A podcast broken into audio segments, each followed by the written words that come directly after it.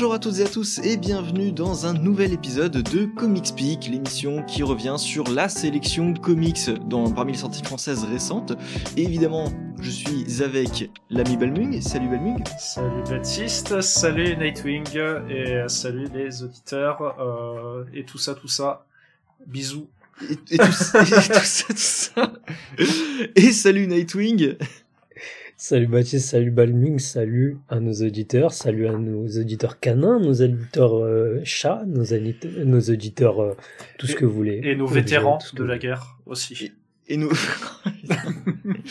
bisous, bisous. Clairement. Qui en veulent encore, qui veulent retourner au front.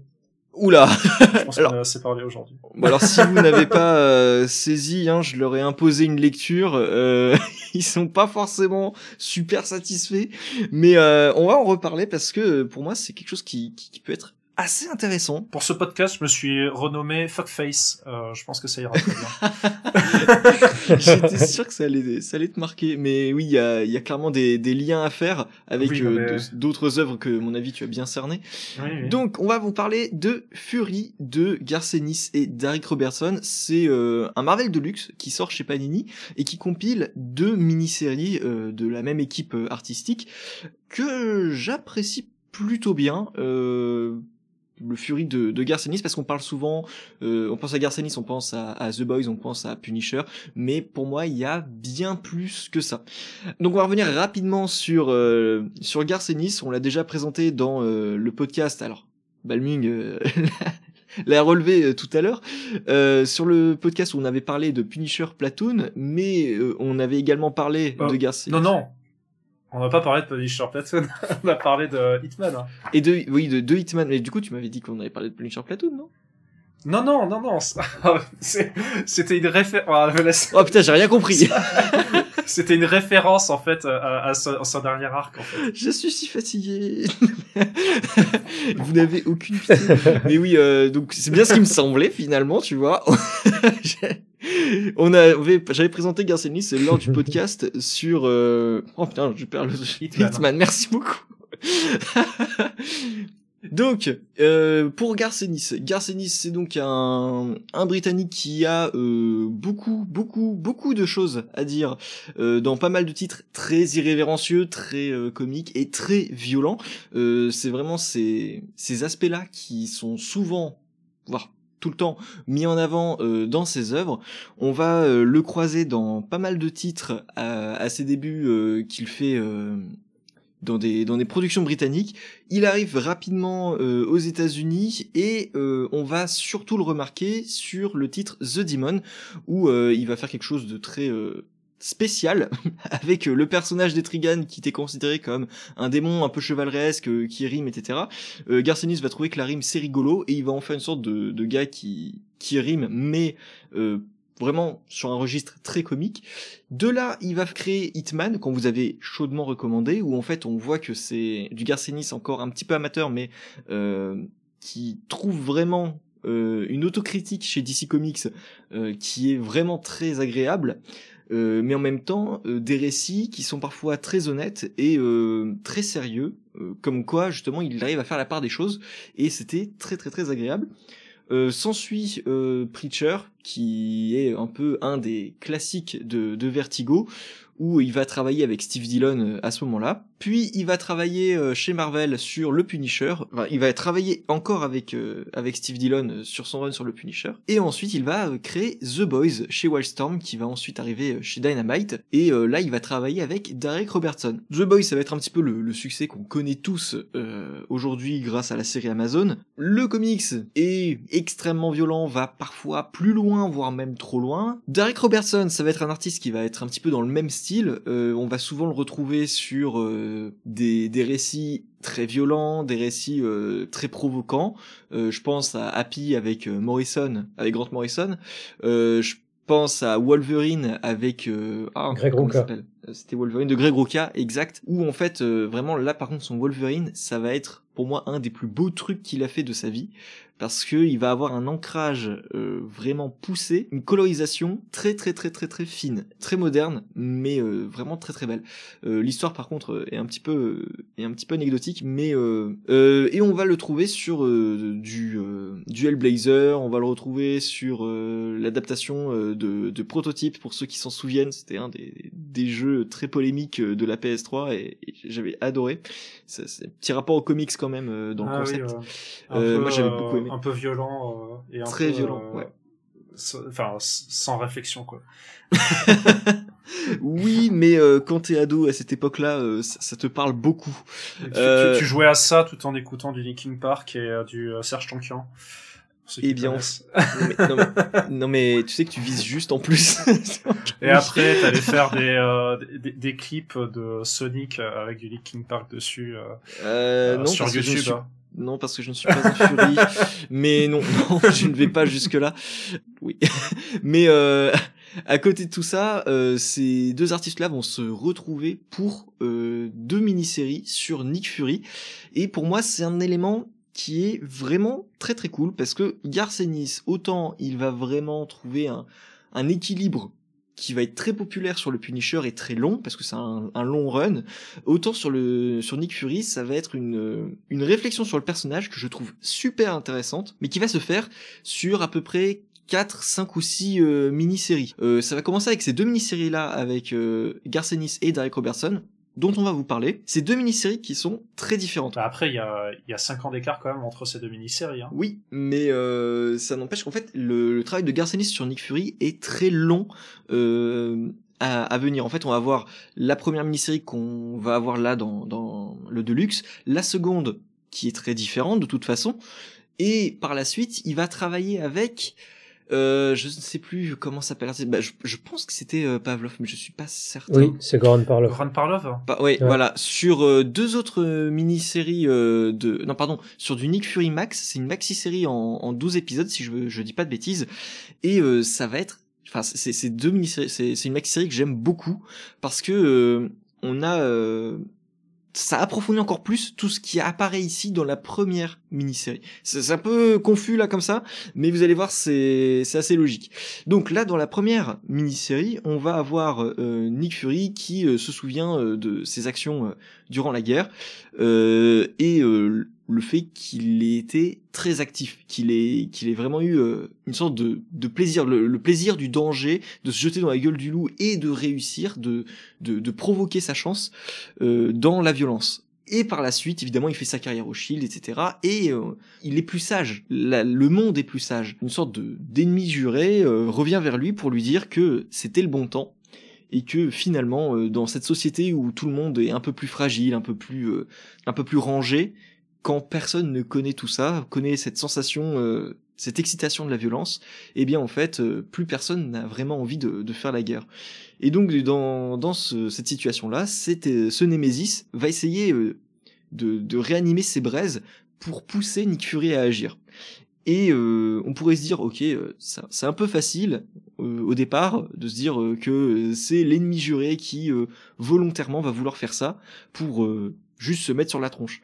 Sauf que la conclusion amène à une piste de réflexion que je trouve vraiment bonne. Garcenis profite de certaines zones d'ombre concernant le personnage de Nick Fury qui peuvent être crédibles. Des choses que personne n'avait osé exploiter euh, ou explorer jusque-là en se disant euh, c'est un gentil, il sera gentil. Euh, même quand il se bat contre le Shield, il est gentil. Mais là, Garcenis va vraiment très très loin.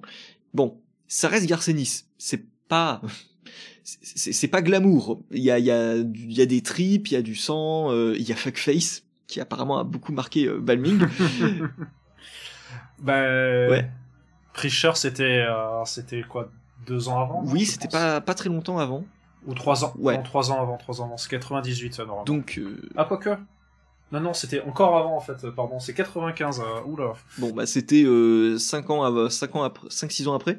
Euh, et donc, ici, euh, cette première mini-série, elle va présenter une réflexion de la guerre vis-à-vis -vis de Nick Fury.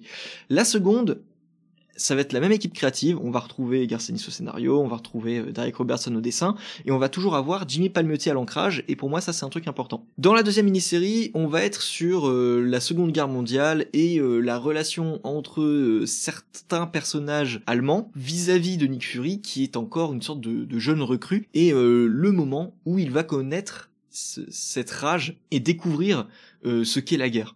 Donc euh, c'est un petit peu étrange au départ parce qu'on ne sait pas forcément où nous amène le, titre et c'est vraiment à la troisième, au troisième numéro, donc hein, au milieu euh, de l'histoire, qu'on commence à voir vraiment les pistes de ce qui va nous être raconté par la suite. Et la conclusion, par contre, est encore un retournement de situation. On retrouve un petit peu le, la même stratégie d'écriture euh, et ça nous révèle à chaque fois quelque chose sur Nick Fury. Alors de mon côté, de mon point de vue, effectivement, on aurait peut-être pu inverser euh, l'ordre des, euh, des mini-séries. Ça aurait peut-être été un peu plus logique de, de travailler comme ça. Euh, mais il faut savoir que ce Deluxe-là, j'espère qu'il amènera un second Deluxe qui regroupera la série Nick Fury Max. Parce que cette maxi-série va vraiment présenter ce Nick Fury qui va être désabusé et qui va tenter de, de trouver le bonheur, de, de, de s'apaiser. Et là, on a vraiment toutes les prémices de la vision de Garcenis sur Nick Fury. Et je trouve que c'est génial. Mais euh, vous n'avez pas forcément euh, partagé euh, mon avis là-dessus. euh, bah écoute, alors je vais, je vais quand même euh, commencer sur la première histoire, hein, parce que pour moi, il y a vraiment une grosse séparation entre les deux. Oui. Euh, déjà, alors, ce que je vais, je vais commencer par ce que j'ai pas aimé et je vais dire après ce que j'ai aimé. parce que je suis un chieur. Mais grosso modo, euh, Gartenis, si vous le connaissez, c'est du Gartenis. voilà. Euh, merci. Allez, je m'arrête là. Euh, du coup, non, non, mais ce que je veux dire, c'est que euh, c'est quelqu'un qui grossit les traits. Alors, qui grossit les traits, je parle pas en termes, je parle en termes imagés, hein, c'est-à-dire qu'il il présente des personnages qui sont très, très, très, très, très, très, très, très, très, très, très, très, très, très, beaucoup stéréotypés. Euh, c'est-à-dire euh, le, le gros le, le, personnage qui est une grosse brute qui du coup j'en parlais tout à l'heure fuckface avec un, un, visage fondu où il reste que euh, enfin bref qui rappellera justement un personnage de Preacher mais mm. pas que en fait parce que je, je sens que c'est un peu parce que du coup je crois que c'était juste un peu avant de mémoire c'était aussi son, son Punisher où euh, justement il y avait un, un, un, mec un peu balèze avec euh, et qui à la fin finissait avec des gros nibards. Oui. Euh, c'est des personnages un peu loufoques comme ça. Il a besoin d'avoir une un personnage comme ça qui sort de l'ordinaire, qui est vraiment complètement bizarre et qui est qui est juste une brute débile. Et du coup, je pense qu'il représenterait plus justement ce, gros, ce mec musclé à gros nibards plutôt que le justement le, le personnage qu'on connaît euh, Arseface, pardon, je cherchais le nom, désolé. Et euh, donc en fait, moi, ce qui me gonfle un peu, c'est vraiment, c'est le même, euh, les mêmes archétypes euh, au niveau de, de, de ces histoires. C'est surtout ça en fait. C'est surtout que je pense que je commence à un moment à me lasser un peu de Gartenis dans le sens où j'ai beaucoup de choses à lui.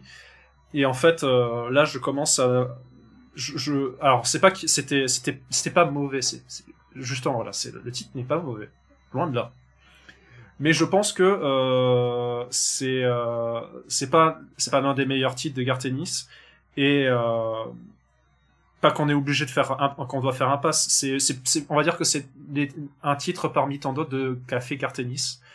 Euh, sachant que fait toujours des choses très bonnes, mais il a fait des choses encore plus bonnes que bonnes, voilà. Et, euh, et c'est un peu le, le, le, le fait que j'ai eu là euh, à la lecture, ce qui fait que bon, c'était un peu, on va dire, c'est un peu, on va jouer sur le côté de la lassitude.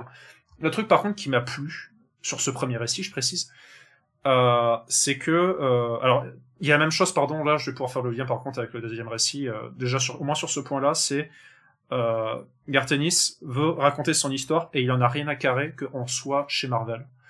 Euh, alors bon, je parle, on pourrait parler de la violence, oui effectivement, mais bon ça, on l'avait déjà avec Punisher, donc ça n'a aucun, c'est pas ça qui va amener de la plus-value dans ce titre-là. C'est qu'on est vraiment sur un, un personnage qui est isolé. Il n'y a pas, il y a pas y avoir. Euh, enfin, déjà, on, on, parle le personnage comme si en étant vieux, euh, comme si on était un peu dans une espèce de bah, de sa fin, de sa retraite, on va dire. Et en fait, on n'a rien à foutre que on soit dans une ville où il peut y avoir Iron Man, qu'il peut y avoir euh, euh tous les Avengers. On s'en contre car on est là. Il y a juste euh, Nick Fury, le Shield, et il y a rien d'autre. Il y a personne d'autre avec lui. Et il y aura la même chose en fait avec le, deuxième titre qui lui bon se passe quand même dans les années 40, hein, euh, 43 pardon, jusqu'à ben, jusqu'à 45 vu que ça se passe ça, se finit après la deuxième guerre. Où euh, ben là il n'y a pas non plus de Captain America, il n'y a pas de Namor, il n'y a pas voilà, alors qu'on pourrait dire bah ils y sont présents, mais non en fait on s'en fout, on n'en parle pas du tout. Et d'ailleurs c'est assez particulier, c'est justement ça où je vais pouvoir bondir avec le deuxième titre après, mais déjà juste pour finir sur ce, ce cette première partie, j'ai trouvé quand même que c'était assez sympa, mais c'est vraiment trop trop. Euh, c'est vrai que c'est c'est la réflexion. Enfin pour moi c'est juste le fait de la réflexion à la fin de euh, oui mais en fait peut enfin la réflexion sur le personnage pardon pas forcément qu'à la fin mais la réflexion que ce qu'il veut c'est peut-être euh, juste euh, ce ah comment dire de la viol un peu de violence parce que sinon il se fait chier et en fait tout va déborder dans son perso dans son personnage c'est à dire que euh, déjà, il représente l'ancien temps. et ça se voit forcément, c'est-à-dire il fume ses cigares euh, même dans des bâtiments. Tout le monde lui dit il faut que tu arrêtes de, d'allumer tes cigares et il dit allez vous faire foutre. Euh, le, le, le comment s'appelle le, le, le, gamin qui est censé protéger, qui est insupportable pour lui. Bon, au tout début tu dis bon exagère. Bon après, bon, bien évidemment, vu qu'il tire à fond de trait, bien évidemment qu'à la fin, on se dit oui, il a raison, il est, il est insupportable. mais tout le monde pour lui est insupportable. Tous les gens qui ont pas des couilles qui font euh, de, qui font euh, la circonférence d'un pays, ben, ils sont insupportables pour lui. C'est vraiment le mal, mal, le, le, le, mec sur, enfin super puissant, super masculin, et, euh, et il faut, il faut, il faut que les gens soient soit soit dur comme un diamant. Sinon c'est pas pas des gens qui ont le droit d'avoir une conversation avec lui. Et au final la seule personne qui a qui a une vraie conversation c'est le frère de euh, que je vais pas raconter mais d'un des mecs euh, du Shield qui lui euh, lui déteste tout le monde. Et du coup bah vu que c'est c'est un mec un peu méchant mais voilà qui, qui a l'air de savoir ce qu'il ce qu'il fait ben lui il, il, a le droit d'être ami avec Nick Fury euh, bon, bref, euh, il y a ça. Et, euh, il, y a aussi... la même personne aussi. D'ailleurs, il y a aussi le fait que qui m'a fait marrer. Je crois que l'un des personnages dans son équipe, c'est un Britannique.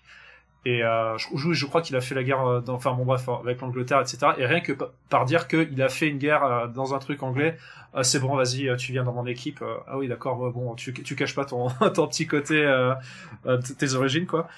Euh, ça, Et à un moment, la France prend encore un tacle euh, de la part de Garcenis. Euh, on en prend pas mal dans la mais, eh ben, ça, c'est un, ça, c'est un gimmick américain. Et là, pour le coup, euh, oui, je le sens plus. Euh, Garcenis, c'est, c'est un Britannique, mais qui a quand même, qui avait quand même, qui, est, qui, qui crache pas dans la main de, de, de l'Amérique, parce qu'il est. bon, déjà, il parle beaucoup de guerre. Il parle beaucoup de guerre, mais du point de vue des Américains. Et notamment sur la deuxième partie, on le voit très bien. Il parle de tout de tout, tout ce qui se passe dans la deuxième guerre mondiale, sauf sauf la France, je sais pas, ah, bah, elle était pas là de toute façon pendant la deuxième guerre mondiale. Euh, voilà, ça c'est encore un pic, mais c'est un truc qu'on a beaucoup dans les récits de guerre américains. La France n'existe pas. Hein, bref. Euh... mais la deuxième partie, voilà, moi ce qui me plaît plus, c'est que du coup c'est un personnage qui est avant d'avoir créé sa, psyché.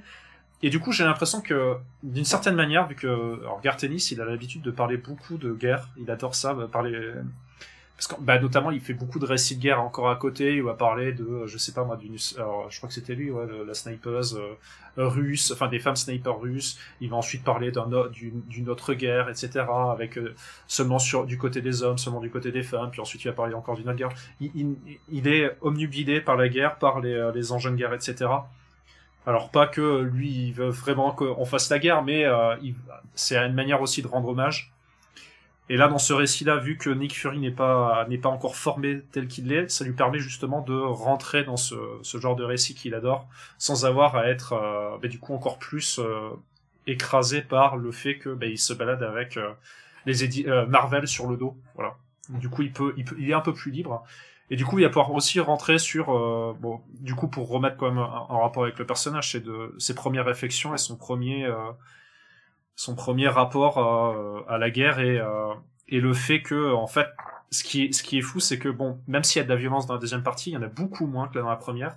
Et du coup il y a, il y a une sorte de réflexion qui est beaucoup plus tactique et beaucoup plus euh, réflexion sur comment mener une guerre et comment peut-être avoir des chances de l'arrêter qui est qui émane un peu plus et ce que je trouve assez, euh, bien mieux et, un peu surprenant, on va dire, de, de Gartenis, ce qui fait que, bah, du coup, vu que c'est surprenant de, ce qu'il fait habituellement, je, j'ai, ça m'a un peu plus, euh, ça m'a plu un peu plus que la première histoire en fait là-dessus. Donc bon, voilà. j'ai pas grand chose à en dire si ce n'est que euh, j'ai trouvé aussi pareil au niveau des couleurs du dessin je, je sais pas ce que ce que j'arrive à dire mais c'est c'est vraiment le même euh, le même encreur qui est sur la deuxième partie Oui. Oui, oui, sauf que bah, t'as 5 ans de différence et c'est toujours Jimmy Palmiotti qui ancre. Mais je crois que sur la deuxième partie, il est assisté par quelqu'un d'autre également à l'ancrage. Donc c'est vrai que tu peux avoir Ouais, une petite différence, mais de toute façon, la tonalité n'est pas du tout la même. Parce que c'est vrai que euh, que Robertson, en fait, j'ai j'ai euh, on le on sent moins son dessin sur la deuxième partie parce que je sais qu'il a l'habitude de faire quand même des gueules assez caractéristiques. Mais là, en fait, elles sont un peu Mhm. plus assagies et en- alors je dis pas ça en mal, hein, c'est que le dessin est très bien. Mais du coup, ça me ça me fait vraiment un... enfin on, on voit vraiment un- une espèce de j'ai l'impression qu'il y a une différence de patte graphique sur la deuxième partie mais bon. Après c'est peut-être une impression mais bon. Ah Je suis oui, complètement d'accord avec toi. Et euh, je pense, je pense que euh, c'est peut-être dû aussi à une autre différence, c'est que dans la première partie, on va avoir ce, ce gimmick de, de Ennis sur, euh, comme tu disais, grossir le trait, mais aussi en faire des caisses au niveau de euh, bah, du sexe, de la violence ou des conneries comme ça, parce que, euh, enfin, c'est un petit spoil, non, mais euh, avoir des répliques à base de des jeunes filles qui vont se faire sauver Ah et oui. qui se retournent vers Niffy en disant sauvez-nous et je vous voilà. je pense que vous savez très bien à quoi je fais référence euh, c'est des choses qu'on n'a pas dans le deuxième euh, où euh, où là il y a beaucoup moins de il y a beaucoup moins de sarcasme il y a beaucoup moins de de caricature de plein de choses en fait. C'est vraiment plus un récit de guerre euh, vraiment plus premier degré quand même que que le premier titre. Il y a y a y a aucune scène de ce genre je crois dans la dans, dans le deuxième. C'est vraiment on est sur euh, un truc où euh, la seule partie où on va avoir du sexe c'est par rapport à une certaine jeune femme qui va utiliser pour pour euh, avoir euh, si je me souviens bien si c'est pas des infos c'est quelque chose comme ça. Dans le premier rien à voir. C'est c'est juste euh, eh vas-y là ce soir euh, ramène des meufs. Et on a une page où euh, il est tout seul dans son appart avec je sais pas combien de il y a, y, a, y a une sacrée différence de ton je trouve entre les deux. Et c'est pour ça que la première moi m'a j'ai pas vraiment apprécié parce que j'aimais beaucoup ce qu'il racontait sur le personnage et sur le reste mais j'aimais pas trop le comment je trouvais que ce qu'il en faisait ne correspondait pas au le ton ne correspondait pas à ce qu'il voulait à ce qu'il voulait raconter. En tout cas pour moi. Et le deuxième bah on a on a plus ça. Et du coup on peut plus apprécier au premier degré une histoire qui comme tu le disais tout à l'heure euh, a l'air d'un récit de guerre très classique pendant trois numéros. Et arrivé le troisième numéro arrive une réflexion un peu plus un peu plus complexe sur euh, sur euh, les enjeux et sur ce qui se passe qui m'a beaucoup plu mais du coup bah ça veut dire que je dirais que j'ai aimé on va dire euh, allez un tiers du de, de de ce qui va être ce deluxe parce que euh, parce que la première partie j'ai vraiment euh, j'ai vraiment bloqué sur ce contraste entre le propos son personnage et et les idées avec le comment il, est, il le met en scène et comment il le il y a un gros décalage c'est qu'il a fait aussi par la suite aussi le Punisher Platoon. Alors j'en ai pas lu beaucoup de, de tout ce qu'il a fait sur l'entièreté de Punisher, sachant qu'il est revenu, il est revenu, il est revenu, il est revenu. Mais euh, Punisher Platoon aussi, t'as une espèce de réflexion et un peu plus, euh, un- alors pour le coup là, un Punisher qui lui aussi pour le coup est, dans son début de, bah, juste avant de devenir complètement dingue, euh, d'avoir perdu sa famille, etc. Euh, et, euh, qui a une bonne réflexion aussi sur euh, sur la guerre, mais aussi bon là pour le coup c'est aussi une réflexion sur le Punisher en lui-même, mais mais sur cette espèce de conscience aussi de bah, de, de, bah, notamment au niveau de son bataillon, etc. Et c'est- ce genre de choses en fait que que Garth Ennis va essayer de montrer aussi sur sur d'autres de ses œuvres, mais là pour le coup là là c'est vrai que la première partie bah on est plus on est en fait c'est voilà c'est c'est les deux faces, on, est face aux deux facettes de Garth Ennis. On a la facette où il aime bien parler de guerre, et en fait l'autre partie où il aime bien parler plus de, euh, de, je sais pas, je sais pas si c'est un coup de gueule ou pas, parce que du coup, euh, on est, c'est un récit de guerre, mais qui est pas vraiment son récit de guerre habituel, dans le sens où on va être plus sur les, les, les récits qui vont être avant, donc autant le Hitman, autant le Preacher, euh, et, et ainsi de suite. Il est plus dans cette lignée-là, alors que la deuxième partie est plus dans la lignée de ces, tous ces récits qu'il a fait justement, bah voilà, comme je disais, sur la guerre. Quoi. Ouais, euh, je suis d'accord avec vous, comprends totalement euh, le ressenti. C'est clair qu'on n'est pas sur du Garcenis d'un niveau de Preacher, euh, de Hitman, euh, de, de, de, Punisher. Par contre, euh, je suis content qu'au moins vous ayez perçu euh, là-dessus justement l'intérêt que j'ai trouvé dans, dans cette mini-série, dans ces deux mini-séries là. C'est vrai que là, vous marquez un point sur le fait qu'on ait deux aspects de Ennis qui sont bien divisés et bien distincts. J'ai envie de faire une blague. Vas-y. à, à l'intérieur de vous, il y a deux loups. oui, très bien. Mais il faut savoir que par la suite, justement, la maxi-série euh, que fera par la suite euh, Ennis euh, va vraiment jouer sur ces deux facettes qu'il va réunir. Il va, vraiment retrouver un équilibre euh, concernant à la fois euh, l'humour un peu limite borderline qu'il a d'habitude, mais en même temps euh, un certain sérieux et une certaine réflexion, une réflexion sérieuse sur la guerre et sur l'amour. parce que autant ici, en fait, quand Nightwing a dit oui dans le second, la seconde mini-série, il y a pas tellement ça. Je fais oui, mais d'un côté, il y a pas beaucoup de personnages féminins. Là, dans dans la maxi-série suivante, on a plus de personnages féminins euh, et qui nuance un petit peu, on va dire, euh, l'idée qu'on pourrait euh, se faire euh, d'un Garcenis concernant les femmes. Euh, donc là, on va être sur quelque chose d'un peu plus d'un peu plus réfléchi et je trouve une sorte d'aboutissement de, de cette réflexion menée sur le sur le sur le Nick Fury. À savoir également, c'est que Garcenis serait, et ça, ça, reste une probabilité, serait en train de travailler sur une suite à ce qu'il a déjà fait sur Nick Fury. Il voudrait développer encore euh, d'autres aspects sur le personnage en tant que mini-série euh, annexe en dehors de, de, de l'univers Marvel. Parce que, bien entendu, tout ça est en soi euh, déconnecté de la de la continuité. On peut pas dire que c'est un monde une réalité alternative, mais on peut pas du tout dire que ça soit réellement connecté. On n'a pas de, de preuve que ça soit connecté. Et je pense que ça arrange aussi bien Ennis euh, que Marvel. Toujours est-il que euh, de mon côté, bah, je voulais qu'on en parle parce que c'est euh, quelque chose qui n'est pas très connu et qui euh, va rarement être réédité par par Panini. C'est déjà même une surprise que ça soit réédité. je voulais surtout qu'on en parle vis-à-vis des fans de de Garcinis qui ne connaissent pas forcément son Nick Fury. je suis d'accord que c'est pas le meilleur travail de Garcenis en général, ni même le meilleur Nick Fury de Garcenis, mais c'est une introduction à ce qu'il va faire par la suite qui est, je trouve, très très très intéressant. C'est euh, vraiment très très bon si euh, vous aimez Garcenis. Si vous avez déjà lu tout ce qu'a fait Garcenis et que vous en voulez un peu plus, euh, allez-y, c'est du très bon Nick Fury. Mais voilà, c'est pas une lecture qui va vous révolutionner votre vision du comics, ni même ce qu'a pu faire Garcenis en règle générale. Euh, et une dernière chose sur laquelle je voulais revenir, c'était euh, l'ancrage de Jimmy Palmiotti, euh, puisque justement quand je vous disais que le Wolverine de Derek Robertson est extrêmement beau, c'est qu'il est ancré par Jimmy Palmiotti et qu'il profite d'une autre colorisation. Donc pour moi, la première mini-série, je sais que vous l'avez pas forcément très très apprécié, mais moi de mon côté c'est ma préférée parce que on retrouve tout l'humour de Garcenis et pour moi Derek Robertson est extrêmement beau parce qu'il nous fait ces, grandes gueules dont on a l'habitude et là-dessus Balmung a, très bien a très bien expliqué la chose le rapport aux autres œuvres. Euh, mais l'ancrage je trouve qu'il va amplifier la chose. Il arrive Jimmy Palmiotti est vraiment très très bon pour euh, affiner le style euh, de Robertson tout en respectant l'aspect assez gras et caricatural de la chose. Et euh, Palmiotti vraiment pour moi est un encreur de génie. Ah mais moi je, je critiquais pas, je disais juste qu'il y avait vraiment envoyé un bon entre les deux les deux séries en fait. Bon après c'est même aussi au niveau des couleurs choisies où c'est beaucoup plus euh, je vais pas dire terne mais plus sombre au niveau de la deuxième partie quoi mais bon bref, c'est plus euh, au niveau du contexte que c'est choisi ces couleurs là. Oui, c'est clair. C'est clair. Mais donc du coup pour moi c'était une autre qualité euh, du titre qui fait que j'apprécie bien euh, bien cette série là. Euh, donc pour moi c'est vraiment il y a, un soin qui est apporté sur l'ensemble, mais je comprends que ça paraisse juste un comics moyen aux yeux aux yeux de certains.